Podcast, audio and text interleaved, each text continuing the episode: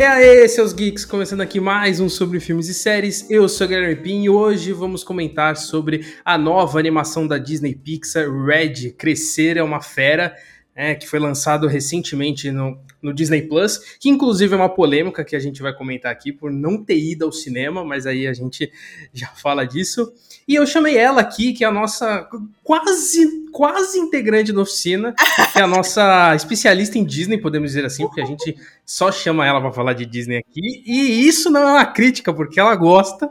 Então, então, seja bem-vinda novamente, Maria Clara. Oi, oi, gente, tudo bem? Ai, adoro, tô lisonjeada, tô lisonjeada de falar de Disney. É no trabalho, é aqui, eu, eu nasci para isso, cara. Eu nasci pra isso. então, eu queria começar justamente sobre esse assunto que a gente não teve esse filme nos cinemas, né? Ele foi direto para Disney Plus e eu até entendo se fosse um papo do ano passado, né? Que a gente ainda tava uhum. com um, uma certa dúvida em relação ao Covid ainda, né? O, os cinemas não estavam 100% abertos. Agora já já varzeou, a gente já tá indo no cinema normal mesmo tudo mais. Só que ainda assim a Disney teve ali a estratégia de jogar esse filme pro Disney Plus. E eu admito que eu, eu não entendi o porquê. Eu não sei se você tem então, algum pensamento aí, se você lê alguma coisa, mas eu não tenho a menor ideia do porquê isso. A sensação que eu tive foi que talvez indo pro Disney Plus sendo porque os pais não fossem levar as crianças no cinema ainda. Hum. Só que um lado meu também ficou pensando se não é porque em outros filmes, né, por exemplo, não acho que de Encanto, porque Encanto o tempo é muito muito curto para eles terem feito essa essa análise, mas assim, eles chegaram à conclusão, né, fizeram uma pesquisa de que Encanto foi tão assistido no Disney Plus que é como se cada usuário do mundo tivesse assistido cinco vezes. Então, assim, se você acha que desse tempo deles terem essa conclusão, a não ser que eles demoraram também muito para soltar, faz sentido ele ter sido lançado ali só no, no, no, Disney Plus. Mas eu acho que deve ser isso, assim, de, de alcançar ali o maior número de crianças que vai ficar assistindo e assistindo e assistindo e assistindo Red. Só que aí eu, eu acho que eu tenho outro ponto. Eu não acho que esse filme foi pensado para crianças pequenas que vão assistir Encanto verem tantas vezes. Até porque ele não é um filme musical. Exato. Ele é um filme da Pixar que tem uma música ou outra, mas ele não é um, um musical como Encanto que dá para entender porque que tem criança que assiste todo santo dia. Então eu acho que ali foi um. N não entendi o que a Disney quis fazer. Mas esse ponto faz sentido, até porque Encanto é do final do ano passado, né? E estourou muito por causa de uhum. TikTok e tudo mais, então acho que faz sentido a, a, Disney ter essa estratégia, por mais que eu sempre pense o pior de corporações, em que eu acho que não foi uma decisão tão bonitinha assim, eu acho que foi até uma conversa um pouco pior, mas acho que não vale trazer aqui. Mas aí, você trouxe um ponto muito importante que aí faz a gente entrar na história, que é essa coisa de não ser um filme muito, entre aspas, infantil, né? Ele trata ali uhum. da adolescência da personagem e, porra, que sensacional ver um adolescente sendo adolescente, mano. Eu acho que eu tava. Porque a gente tem outros personagens adolescentes, a gente tem isso no Viva e tudo mais, mas eu não sinto esses personagens adolescentes. E aí o Red ele veio, acho que com uma realidade assim muito gratificante de se assistir e muito, sei lá, me deixou um pouco triste também, porque eu lembrei da minha adolescência um pouco, e, foi uma, e nunca foi uma parada muito fácil. Então, sei lá, me, me lembrou do, das piores sensações da minha adolescência, mas em partes, porra, eu gostei muito disso, de trazer uma personagem adolescente sendo adolescente, de todos os pontos, né? Você querendo se provar como, como filha, e aí você tendo o seu lado diferente com os amigos, você gostando das bandas, escondendo isso da família, você se apaixonando pela primeira vez, tendo seu crush, uhum. você vendo seus uhum. amigos se relacionando. Porra, aquilo foi muito sensacional de ver. É, foi um, uma viagem no tempo, assim, muito gratificante, apesar de ter uns pontos ali em relação à ansiedade dela, que também me fez relembrar os pontos ruins, mas que no conjunto da obra foi muito bom. Eu, assim, pensando nessas duas questões, eu acho que eu vou caminhando ali para dois lados. O primeiro é que eu tenho a sensação de que, tirando a Violeta de Os Incríveis, Justo, a verdade. gente não tem um adolescente na Disney, porque na Disney existe, é, existe adulto e criança. A ponto de que a gente esquece que as princesas eram adolescentes, uhum. né? E você vê ali aquela forma volumosa, né, da, das princesas, e tipo, elas têm 16 anos nas histórias, e a, a May tem 13 e ela parece uma criança de Exato. 13.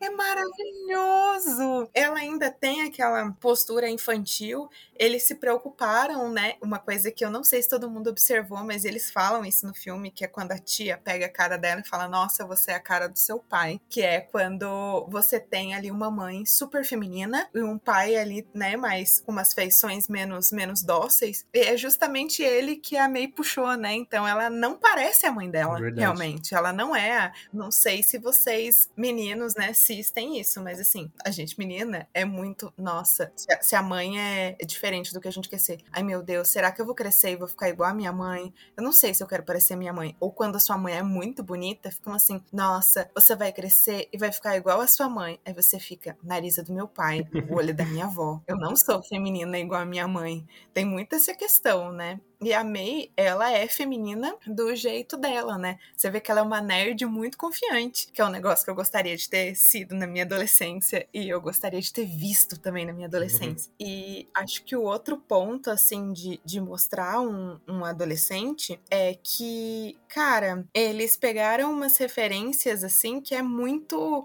como é que eu vou dizer? A galera bota muita coisa negativa em cima dessa característica adolescente e eles fizeram de uma forma tão estética, tão linda, que faz você aceitar isso uhum. numa boa, por exemplo. Foi a primeira coisa que tira um sarro, né?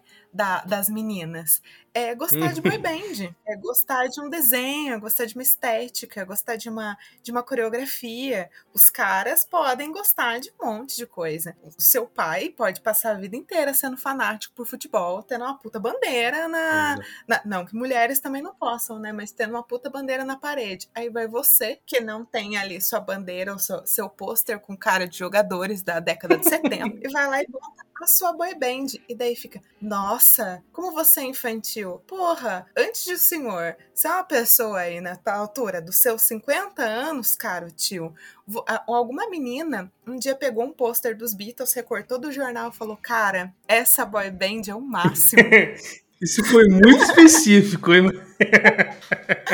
Os Beatles são uma boy band! Os Beatles são os adolescentes! Mas esse ponto que você falou, é, por mais que eu, eu não seja menina, não tenho vivido alguns pontos, nessa questão específica eu vivi muito em casa mas com o meu pai, no caso. Porque eu sempre fui uhum. muito diferente dele em relação a muitas coisas. E eu tinha essa sensação também. Porque ele, ele é exatamente o que você descreveu. Era o fanático por futebol.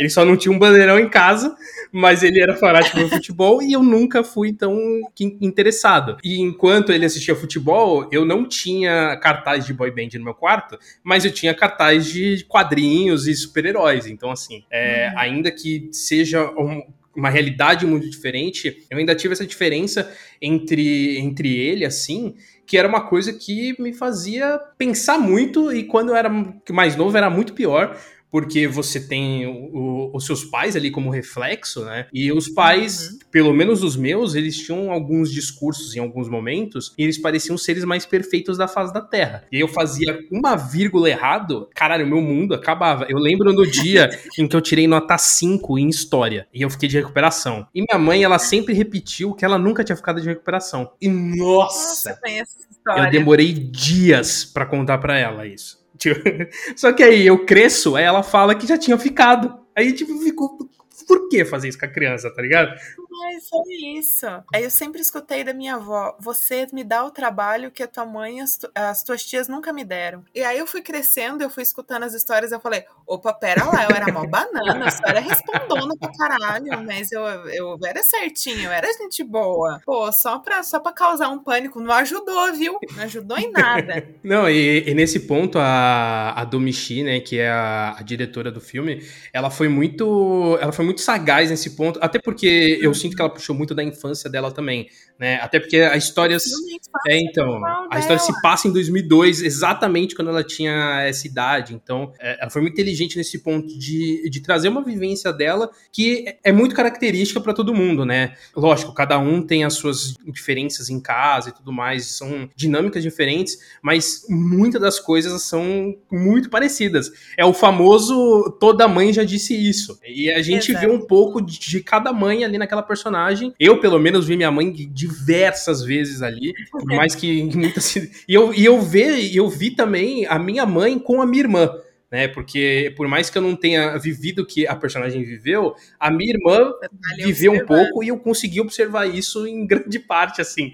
E teve situações ali muito idênticas, muito idênticas. O que eu fiquei pensando muito, assim, em relação à vivência dela é porque eu vou parecer ignorante agora, tá? Mas eu vou dizer realmente, não vou puxar aqui essa carta da manga, tipo, ah, eu estudei isso antes, mas eu não tenho certeza agora de que teoria que é isso e quem falou, mas pelo menos no no, pouco que eu pude estudar esse tempo de, de roteiro, acho que a gente sempre continua aprendendo, é uma coisa que me marcou muito, que é o segredo da universalidade é especificidade. Uhum. Porque quando você faz uma coisa muito específica, como por exemplo, cara, tem como ser mais específico do que ser nos anos 2000, ser uma adolescente asiática que ainda mora em Toronto, tipo, e ser coincidentemente, entre aspas, ali a, a vida da diretora? Não, mas ela traz tantas questões porque ela traz de verdade que ela viveu que a gente consegue, é tão específico que abre tantas portas pra gente se identificando. Pô, eu, vamos dizer assim, eu não me encaixo em todas as portas, mas cara, essa três, essa cinco e essa sete foram a maior parte da minha adolescência. Aí você fala, putz, me pegou. E eu acho que ela mandou muito bem nisso, assim. Uhum. Eu tava escutando agora né, sobre. Eu até esqueci o nome. A gente vai falando, vai esquecendo, né? Mas da primeira crítica de Red, de um. Esses, esses sites de análise americano, né, de, de, uhum. de roteiro. E o editor na época, ele escreveu como ele não conseguia se identificar com Red e ele acusou a diretora de ter escrito um filme só para ela e para a família dela. E as pessoas caíram matando. Não sei se chegou a ver, e eu concordo muito que é, nossa, até porque eu como mulher aqui latino-americana me identifico super com os filmes de mafiosos italianos em Nova York. Belíssimo ponto, belíssimo ponto. E aí você fica pensando, eu, sendo ridícula, assim, eu, eu, falei, eu falei o filme inteiro quando eu vi com a minha mãe, correndo o risco de ser, ser babaca, sabe? De, de, nossa, olha como ela tá tentando parecer o quanto ela se identificou. Mas assim, eu me via tanto naquele negócio, mesmo sabendo que eu não me via ao mesmo tempo, e que a, talvez a minha relação com a minha mãe nem seja desse jeito, mas a da minha avó seja muito, né? Uhum. Principalmente a, a minha avó paterna, eu ficava gritando assim durante o filme, tipo, cara, se eu fosse fazer um filme, era isso que eu ia fazer. Nossa, eu tinha isso no início dos anos 2000, não era adolescente, mas eu tinha um Tamagotchi igualzinho. Tinha tanta coisa parecida. E o pior foi saber que eu tive grande parte dos sentimentos que ela teve depois, né, de, de passar esses anos 2000. Então, uma década depois, a sensação, que é uma coisa que transborda o tempo, né, que faz a gente se relacionar com filmes que se passam no futuro e filmes que se passam no uhum. passado, é que é, é atemporal. E muita gente falando, ah, é um filme sobre menstruação, sobre puberdade. Eu acho já diferente, sabia? Eu acho que é mais específico do que isso. É tão específico quanto a história. Não sei dizer também se vocês, caras, têm isso, mas assim, existe de uma forma não não muito falada, um pacto ali meio velado entre mulheres, né, durante a, a, ao longo das gerações. E eu acho que esse filme é mais sobre romper com a imagem uhum. da mulher que você, que a sua família tem. É o ato de dizer não para os seus modelos e que acontece com todas as meninas de alguma forma quando você fala isso para sua mãe ou para sua avó ou para qualquer coisa. Você vê que a ruptura, né? O panda, ele não chega porque ela menstruou. Também não chegou para a mãe porque a mãe já era mais Exato. velha. O panda chegou no momento de ruptura, que foi quando ela percebeu que ela estava num caminho tentando copiar a mãe, que ela era muito ela era muito diferente. Ela tinha ali uma Mei na escola e outra Mei no templo, e foi quando a mãe estava namorando o pai, né? E a avó não aceitava. Então uhum. o panda ele não chegou na menstruação, apesar de ser um grande monstro vermelho.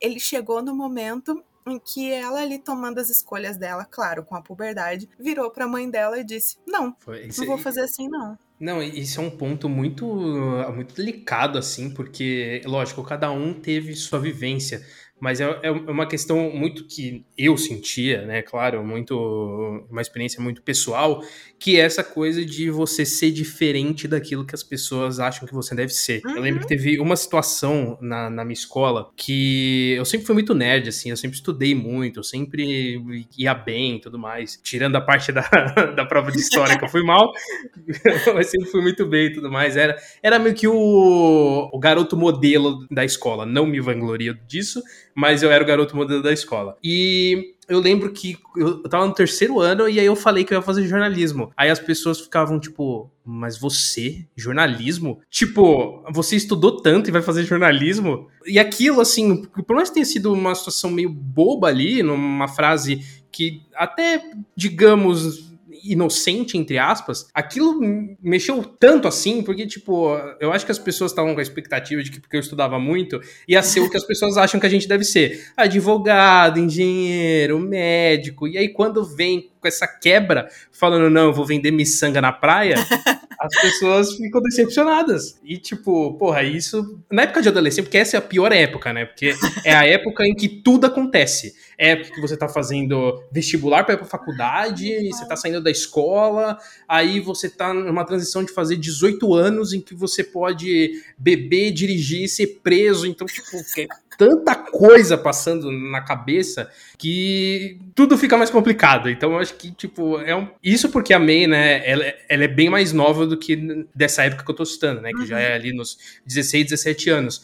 Mas eu acho que essa a idade da May é só o início da uhum. dificuldade, porque eu acho que ali é que começa mesmo, porque é, é realmente isso. É quando eu acho que a criança ela começa a entender quem ela quer se tornar, né? Digamos assim. Lógico, tem gente que descobre um pouco mais tarde, um pouco mais cedo, mas eu vejo ali um, um momento onde você começa a olhar para seus pais e perceber que, tá, não sei se eu quero ser isso não, hein? Uhum. Eu acho que eu sou um pouco diferente disso aí que tratar disso numa animação eu achei muito foda, assim mesmo. Eu de... achei muito foda. Você desbloqueou uhum. uma memória minha, que era um negócio que eu não ia falar, mas eu tenho a sensação de que eu pensei nisso também no momento que eu tava vendo o filme. Que é o seguinte: eu fiz o caminho ao contrário, na verdade, assim. Uhum. Eu acho, é coitada, eu tô cansada já de contar essa história e ninguém acredita. Mas talvez não seja exatamente isso, mas eu vou descobrir o que eu tenho. Eu tenho a sensação de que eu tenho TDAH. E eu uhum. tenho muita dificuldade em concentrar em coisas se eu não tô, tipo, hiper focadona, sabe? E para mim, não que eu não seja organizada, eu sou bem organizada, né? Mas eu acho que eu tenho um esforço maior do que as outras pessoas para fazer atividades simples. E eu sofria muito quando eu era pequena, porque eu sabia que eu era inteligente, mas eu não conseguia entender por que, que eu tinha que sentar para estudar. Então eu brigava com professora,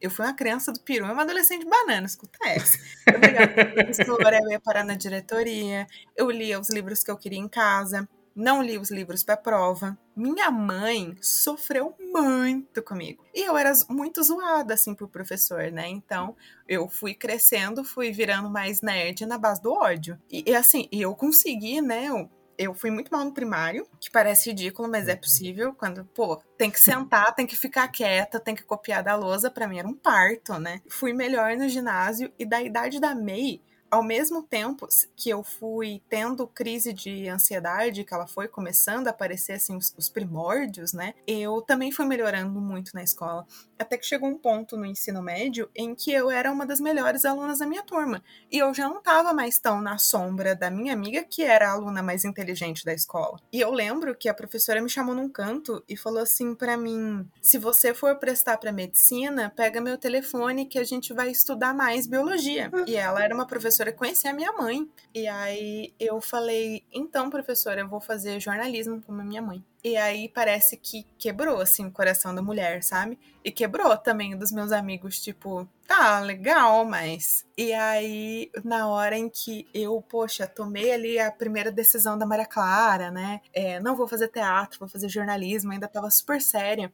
O tempo foi passando na faculdade, é muito bizarro isso, né? Uhum. E eu percebi o quanto, nossa, eu fui anulando, assim, a adolescente que eu fui. Por isso que foi tão reconfortante ver a May tão confiante e dizendo sim, assim, numa, numa idade tão pequena. Porque hoje eu acho que eu sou muito mais parecida com a Maria Clara criança, que penava na escola, e com a Maria Clara de 13 anos, com os gostos, com um monte de coisa. Eu queria ter sido muito mais gentil com ela, assim, porque construir uma coisa em cima do que, o que você quer ser, porque você acha que tá certo, e não o que você é, e depois sei lá, sabe? Essa tristezinha, essa realidade bater na sua porta e você ter que dar adeus a essa figura que você construiu, mesmo não sendo você de verdade, é muito duro. Uhum. E ver ali a May falando, agarrando né, no panda e falando, não, eu vou ficar com ele, foi muito reconfortante, foi muito bom. Isso foi mesmo, porra, foi. foi... essa cena é muito. Essa cena me quebrou absurdamente, né? Não tem, não tem um filme da Pixar que não. Que não lógico, tem alguns ruins aí que não me quebram, não. Mas esse. É, é, que esse tocou em, em, situações específicas, então acho que machuca. E é engraçado, porque essa é, é uma temática que a Domichela já tinha trabalhado no Bal, né? Que é, uma, é, é, um curta da Pixar também, uhum. que, que trata muito desse, desse cuidado absurdo entre, entre mãe e filho ali, né? É no caso do, do Bal, ela faz um personagem, né? Ela faz a mãe, mas com o filho e não com a filha mas que também trabalha essa coisa, né? Dela meio que constrói ali, né? Para quem não assistiu, o bao é tipo um, um pãozinho ele é um chinês. Guiozinha. É, ele é tipo um guiozinha, exatamente. É. Ele é um guiozinha ela faz aquilo na mão, ele é todo delicado e ela quer ficar cuidando dele 100% do tempo, porque ela vê como aquela coisa delicada que é. E aí o, o Guiozinha vira um rebelde que, que começa a dirigir, leva a namorada para casa e tudo mais. É maravilhoso esse curta, mas que também trata dessa, dessa relação ali muito 100% protetora e que ao, ao mesmo tempo que, sei lá, é, é bom pelo cuidado, é ruim porque você acaba afastando a pessoa. É porque você tá ali 100% do tempo próximo que a pessoa já não quer mais ficar com você. E eu tive isso muito com a minha mãe. A minha mãe, quando eu, eu, eu era mais novo, ela era, tipo, muito próxima, você é meu bebê e tudo mais. E eu tive um descanso, entre aspas, quando a minha irmã nasceu. É igual jogo de futebol, substituição, maluco. E, a minha mãe, ela tinha o ato inacreditável de me fazer passar vergonha na frente dos outros.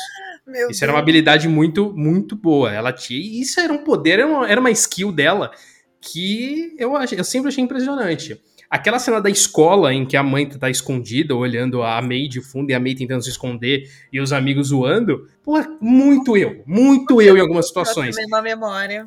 Meu Deus. Caralho, teve, mano, teve uma específica que eu tava. Eu ia no, no passeio da escola. E é. aí eu fui mais cedo, antes da minha irmã, no caso. A minha irmã já tinha nascido, já, já tava indo pra escola já. E aí eu fui pra escola e aí teve. A gente entrou no ônibus. Só que enquanto o ônibus tava lá, minha mãe levou minha irmã. E ela viu que o ônibus tava lá. E ela sabia que era o ah. meu ônibus. Puta. Ela simplesmente deixou a minha irmã, ela subiu no ônibus Porra. e falou: filhinho do meu coração, Puta um bom passeio. Merda. E, tipo, eu tava num ônibus, em, eu sei lá, eu tava no nono ano. Nossa! E eu tava num ônibus em que tava o primeiro ano do ensino médio, o segundo ano do ensino médio e o terceiro ano do ensino médio. Eu tinha uns caras que para mim tinham 30 anos de idade, mas eles tinham 17, que estavam olhando, vendo minha mãe fazendo isso comigo. Aí eu, caralho, mano, por quê? O que, que eu fiz para merecer isso? Então, Muitos gatilhos esse filme, muitos gatilhos. Muitos a gatilhos. minha avó, ela. Eu fui a primeira. Eu fui a primeira filha, né? Primeira neta, primeira sobrinha, primeira tudo. E a minha avó sempre uhum. quis ter uma menina, mãe do meu pai.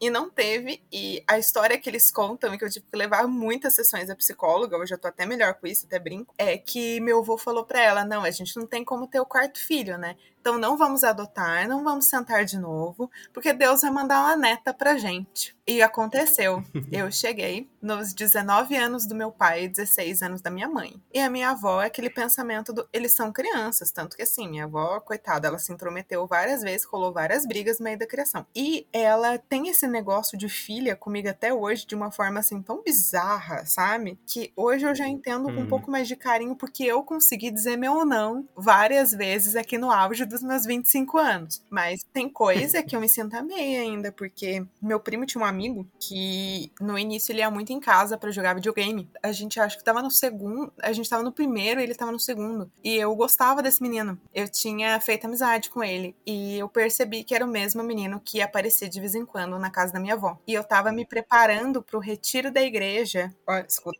essa, que eu tava fazendo para deixar minha família feliz, porque hoje não tem mais nada a ver com isso. E eu já tava de pijama, porque nove horas a minha avó já me mandava botar pijama, já tinha que se arrumar para dormir, porque ela queria dormir às 10 e eu não queria que a gente ficasse rindo alto. E ela tava me passando as coisas para eu botar dentro da bolsa quando o menino chegou. E eu lembro dele entrando pela cozinha e a minha avó falando assim: calcinha, e eu aqui, absorvente, Nossa. aqui, tá levando absorvente, Maria Clara é o grande, você vai ficar no meio do mato, seu fluxo absurdo. Nossa. E o menino entrando e eu pensando, Senhor, Nossa. tem uma forma de eu servir o Senhor mais rápido, me mata agora. Você se viveu a cena da farmácia, mas de uma forma muito pior, por incrível que pareça.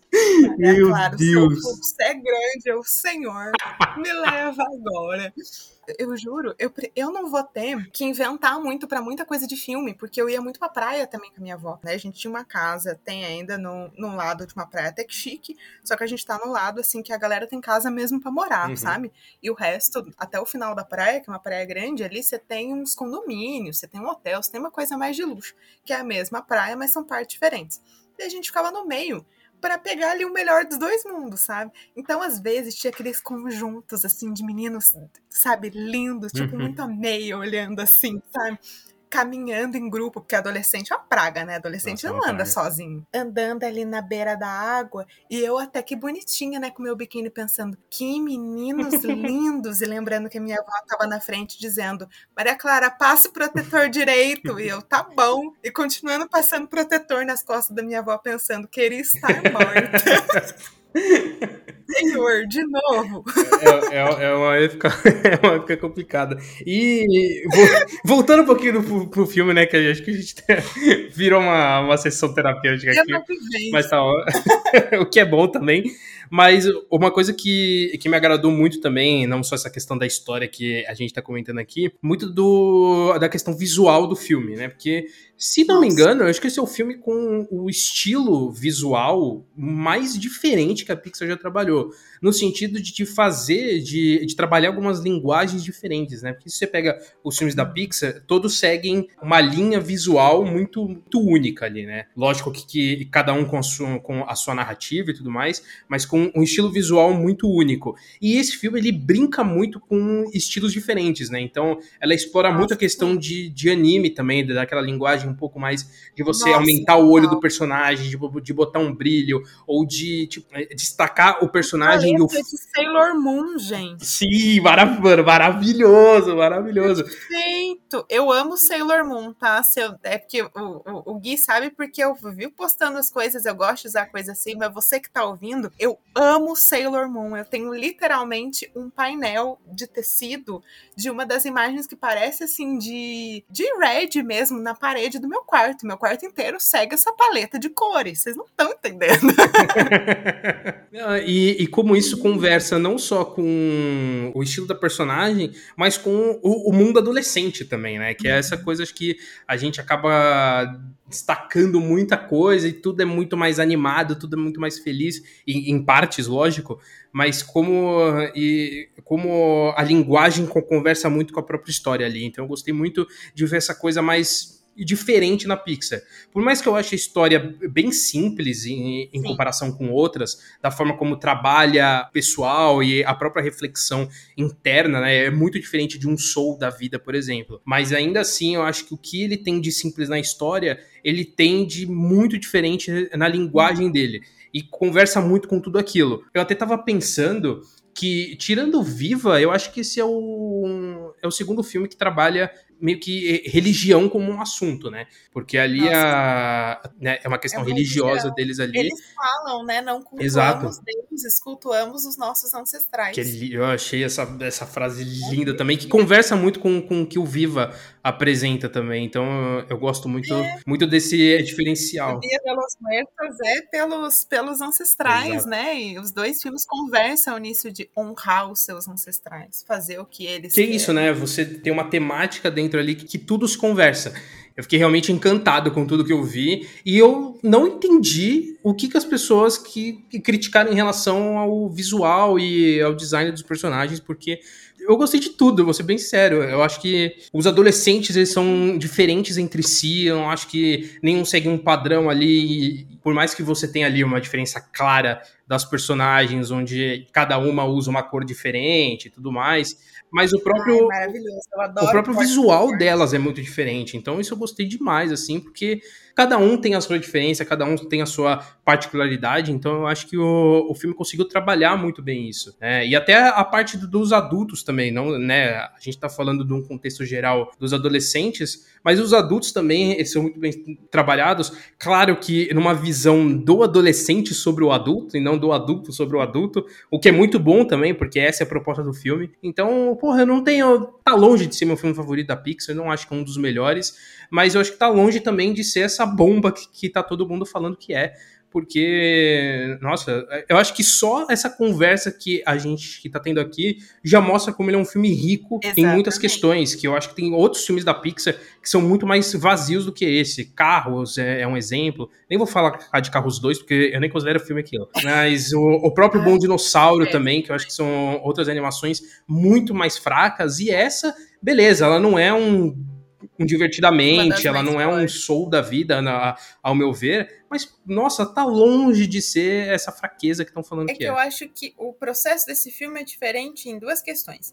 Se a gente for pensar na estratégia da Pixar, eu acho que ele é um filme que ele tem potencial para ser um cult daqui a algum tempo. O que é meio ridículo falar sobre um, um filme supostamente para criança, mas a gente sabe que a animação, por toda a complexidade dela, ela é uma, ela é uma um, um nicho que que merece a atenção que recebe, né? Então uhum. eu acho assim que talvez ser simples, não ser tão pesado quanto é Soul, porque eu acho Soul pesadíssimo, né? E também divertidamente, que a minha mãe prefere não assistir porque ela fica muito triste, é que eu acho que não é um defeito a simplicidade, mas eu acho que ele também não foi feito para ser um boom de vendas do jeito que são outros filmes. Por exemplo, sendo sincera, tá? Depois de todo o processo de Toy Story que a gente acompanhou, você acha que existe outro motivo para eles terem feito tanto carros, sendo que o filme já tem cara de produto. É uma estratégia mercadológica enorme, assim, não que carros não tenham umas piadinhas boas, tem umas sacadinhas legais, mas assim, para o grande é, é porque ele é um produto Carros Exatamente. é muito produto. E aí você vai pegar um negócio ali que ele é um visual, que ele tem uma cara ali de um Pinterest, que ele é uma coisa que os designers vão gostar, que você aí já não pegou criança. Aí você olha tudo que ele pode representar de produto, você percebe que ali o máximo de produto que a gente tem é um, um panda vermelho que de pelúcia que pode vender por aí, que ao mesmo tempo você olha e fala, cara, esse é um produto que daqui a pouco a gente vai ver todas as crianças andando por aí com panda vermelho? Não sei, posso estar errada, acho que não. Mas eu acho que ele já não foi feito com essa proposta e ele tem grande potencial para ser ali um, um cult depois. Agora, uma coisa que eu fiquei pensando muito, mas sobre ele ter sido pensado desse jeito, é que, olha a bomba, hein?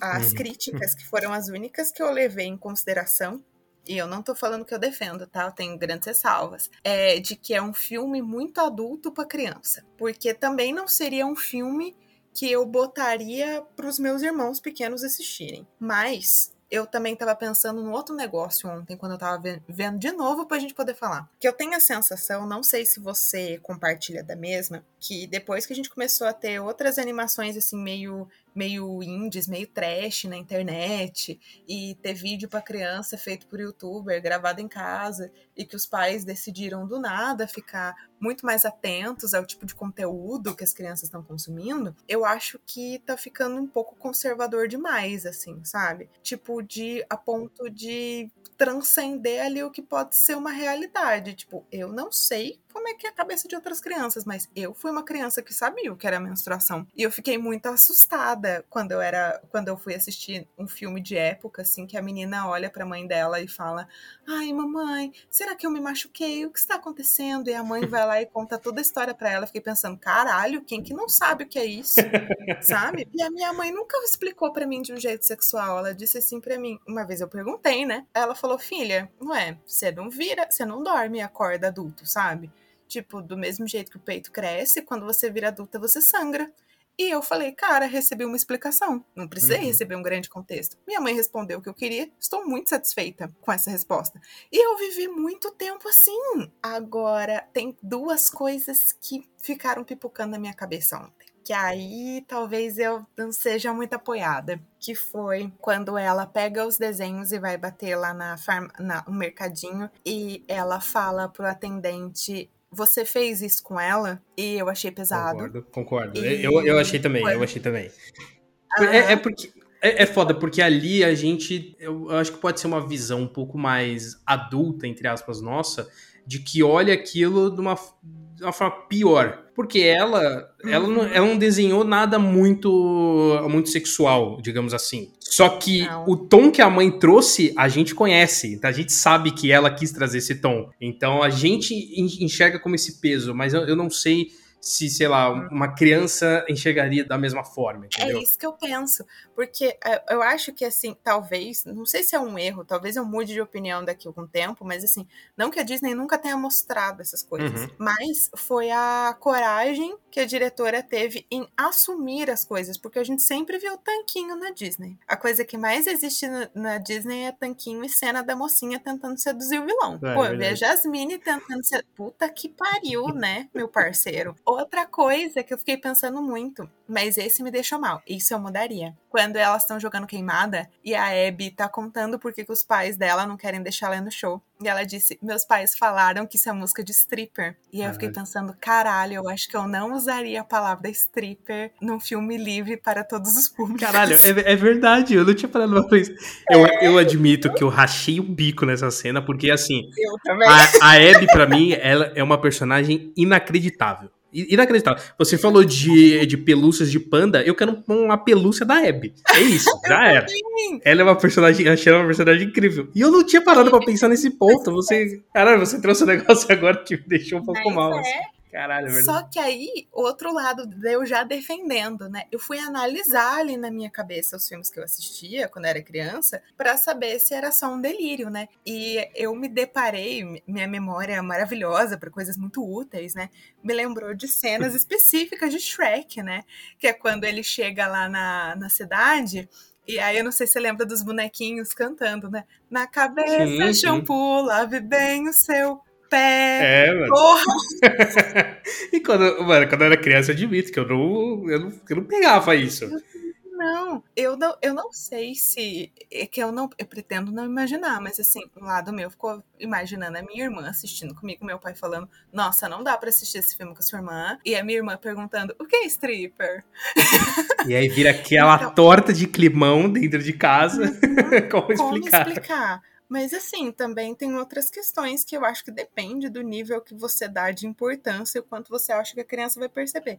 Tipo, do Soul. Além da gente falar de, de espiritismo e tudo mais, ele é um filme extremamente filosófico. Sim. E ele tem muitas ideias, assim, que, tipo, claramente não tem muito a ver com a ideia, né, que acho que os pais querem vender. Por exemplo, a Disney não fala Deus. Você nunca vê eles falando a palavra Deus, nem de brincadeira. Mas ali existe uma vida uma vida após a morte, né? Que e Deus não existe em lugar nenhum. É tipo um bando de energia e que vai que volta e que é extremamente inteligente, vai recebendo essa, essa inteligência. Não é uma inteligência divina, não é um toque máximo, né? É uma coisa extremamente criada, é uma coisa extremamente filosófica. E aí eu fico pensando também, sabe, se os pais teriam essa visão sobre Soul se fosse uma protagonista menina, sabe? Eu não tô nem tirando ali o mérito de Soul, tô falando se fosse uma menina negra, por exemplo, uhum. com toda, toda a ideia ali que a gente tem da história se mantivesse, só mudasse o gênero do protagonista. Será que eles não iam causar pra caralho em cima? Pô, uma mulher negra que não sei o que, que ninguém vai se identificar. Ninguém vai se identificar, olha a cabeça dos caras. E ainda essa história aí de espiritismo, e o negócio, o que, que eles estão tentando vender para as nossas crianças? Porra, a galera problematiza Frozen, bicho. Frozen. Esse movimento, assim, ai, as nossas crianças. E é por isso que eu fiquei me policiando muito até nas críticas, assim, a Red. Porque eu tô tendo a sensação, e não tô falando que tem que liberar de tudo. Eu também acho que você tem que ter um maior cuidado, pelo amor de Deus. Não pode ser louco, né? uhum. né? Também que a gente problematiza um monte de coisa que tem total motivo. Mas assim, para pra pensar. É, se a gente for tirar o assassinato dos filmes, ou tirar simplesmente a morte, ou que tipo de história a gente vai criar, sabe? Que tipo de bolha a gente vai criar para as crianças? Exato. Não existe morte, viu? Não existe conflito, não existe não sei o quê. Cara, base da história de todo mundo é conflito. A criança, talvez ela não uhum. vai se sentir incentivada, mas ela só precisa saber que existe. Exato. O, o, o que o, o Divertidamente faz nesse ponto, eu acho muito forte, que é aquilo a, a, tristeza ela vai ela vai conviver com você e você vai viver com ela para sempre. Pra Esquece. Sempre. Não vai ser sempre alegria, não vai ser sempre tudo muito feliz. Você vai conviver com a tristeza e você tem que encontrar esse equilíbrio. Eu, eu acho muito parecido com a própria proposta do Red também, dessa coisa de que eu vou aceitar conviver com essa criatura dentro de mim e eu tenho que aprender a, a, conviver com ela, porque ela é uma parte minha. Uhum. Então, pô, acho isso muito forte, que é, um, eu, eu, eu, sinto que é uma proposta do Peter Docter, que agora é o novo, o novo cabeça ali da Pixar, depois da saída do John Lasseter, que ele fez o Divertidamente, ele começou a comandar, acho que desde 2018, ou 2019. E aí a gente teve o, o, próprio Soul, que a gente comentou aqui, a gente teve o Red também. A gente tem o, o, Luca, que por mais que não seja muito filosófico na questão humana, também trata de umas coisas ali em questão de relacionamento entre uhum. amigos, mas a própria relação de pais, né? O próprio o personagem Alberto, ele é um personagem muito pesado, é muito se você parar pra pensar. Pô, é uma criança abandonada uhum. que não tem, não tem os pais, tá ligado? Não, não tem uma criação e tudo mais.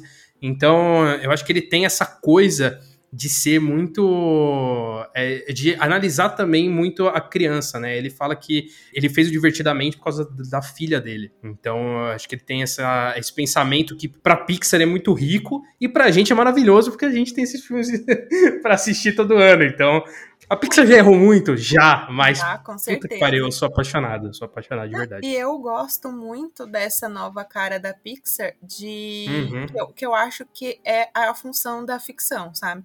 Ficção não é uma mentira, ficção é a super realidade, sabe? Você pega sentimentos reais, você pega situações difíceis para a pessoa e você une ela numa linha em que, independente do ponto da vida em que ela tá vivendo, ela vai conseguir identificar essa situação numa alegoria fantástica, sabe? Eu nunca vou deixar de defender a, a ficção nesse sentido e principalmente a animação, né?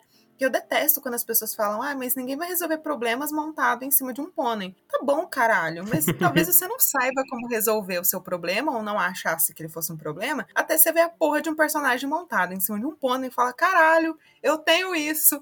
Então, assim, chiu.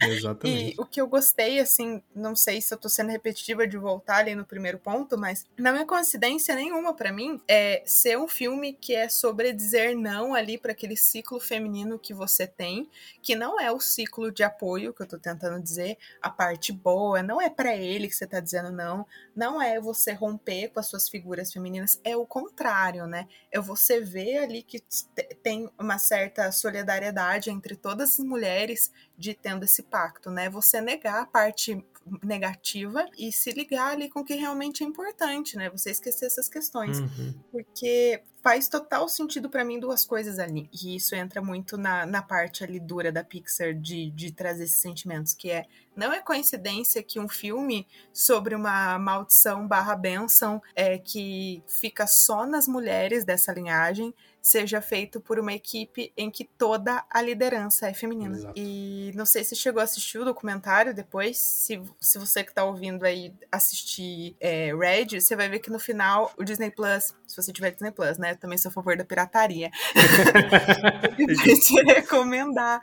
E eu acho muito importante, porque assim, foi feito por ela, foi feito por uma designer que é, ela estava grávida, né, e ela é chinesa, e foi morar também na, na, na América, já ali por volta dos seus 10 anos, e a diretora de iluminação, né, que foi responsável pela iluminação de Wally, ela é uma mulher gay que teve gêmeos, durante a pandemia e fez grande parte do filme em home office com gêmeos bebezinhos.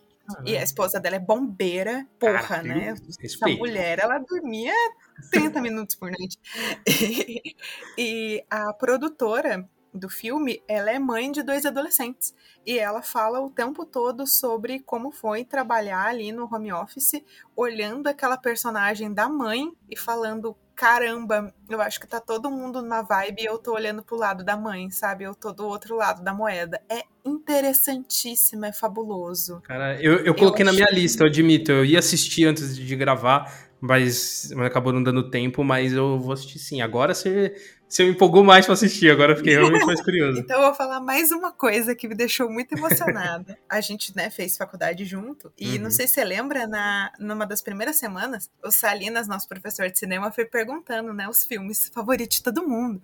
Aí a galera super pensando nos filmes que eles iam falar, né, antes do, do professor chamar. E eu lembro que eu tava com muita vergonha, porque eu entrei na faculdade muito pensando eu preciso ser alguém importante que vai falar de questões muito importantes para a humanidade e eu sou uma menininha. Eu tenho que tomar muito cuidado com o tipo de coisa que eu vou produzir. Como é que eu não vou ajudar as pessoas com todo o conteúdo, com toda a oportunidade que eu tô tendo de estudar? E eu não queria falar, né, mas meu filme favorito é High School Musical e Curtindo a Vida Doidado, né? Do, filmes extremamente importantes para a história da humanidade. Mudaram vidas, é o favorito de todo cinéfilo.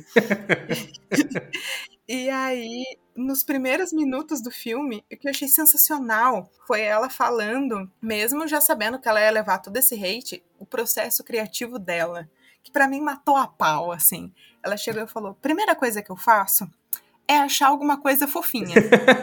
que bonitinho. Que e depois que eu achei que é fofinho e que funciona, aí todo o resto do processo vem depois. Mas a primeira coisa que eu faço é bater o olho e falar: nossa, isso é muito fofo e eu queria ver alguma coisa com isso. E todo o resto vem depois.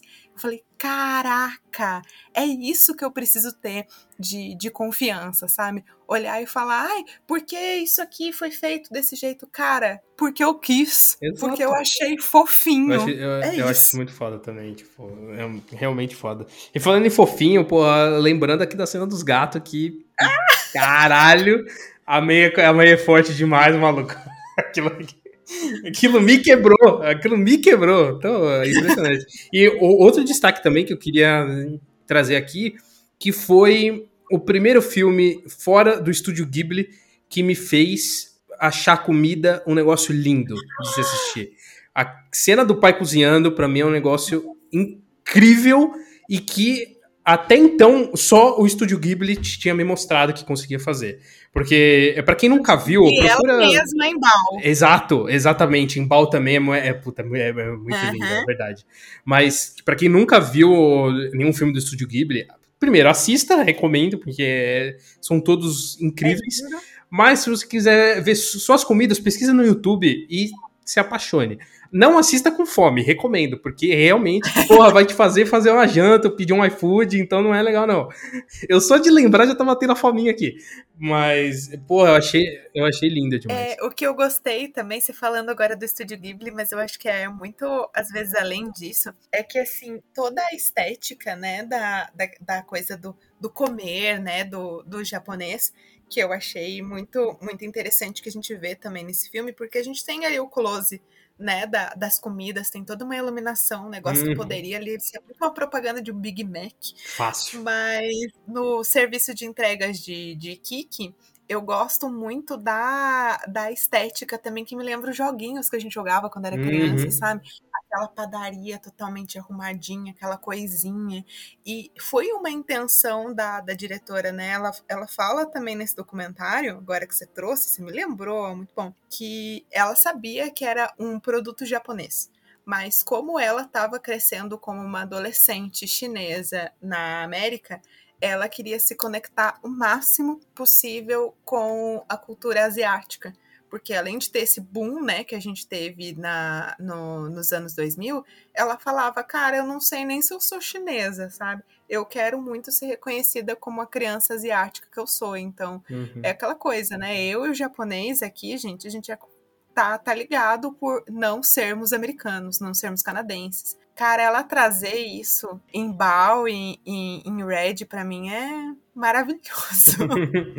é incrível mesmo. Então é isso, pessoal. Muito obrigado por escutarem até aqui. É, agradecer também a Maria Clara por voltar e participar aqui. Foi é sempre muito rico quando você participa, então yes. seja muito bem-vinda para voltar.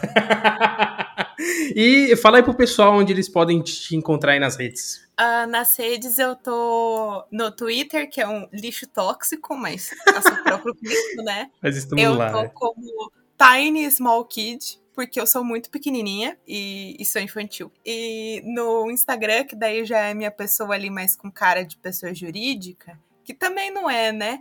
Mas é arroba Maclalute, L-U-C-C-I. Boa. E depois de seguir a Maria Clara também, segue a gente também, é, tanto aqui no, no seu agregador de áudio favorito, onde você está escutando isso, seja no Spotify, no Apple Podcasts, no Google Podcasts. E segue a gente também lá no Instagram, a gente também tá no Twitter, no TikTok, a gente tá com live na Twitch toda terça-feira, acompanhando o Eliminado Caraca. do Big Brother, F. Olha, na Twitch eu não eu sigo todo o resto, hein, na Twitch, é novidade pra mim. Aí, ó, faça que nem a Maria Clara e se inscreva também, porque eu sei que a Maria Clara vai se inscrever. Opa! Vai, se inscreva lá e acompanhe todo o nosso conteúdo. E até a próxima, gente. Falou! Beijo, gente. Brigadão.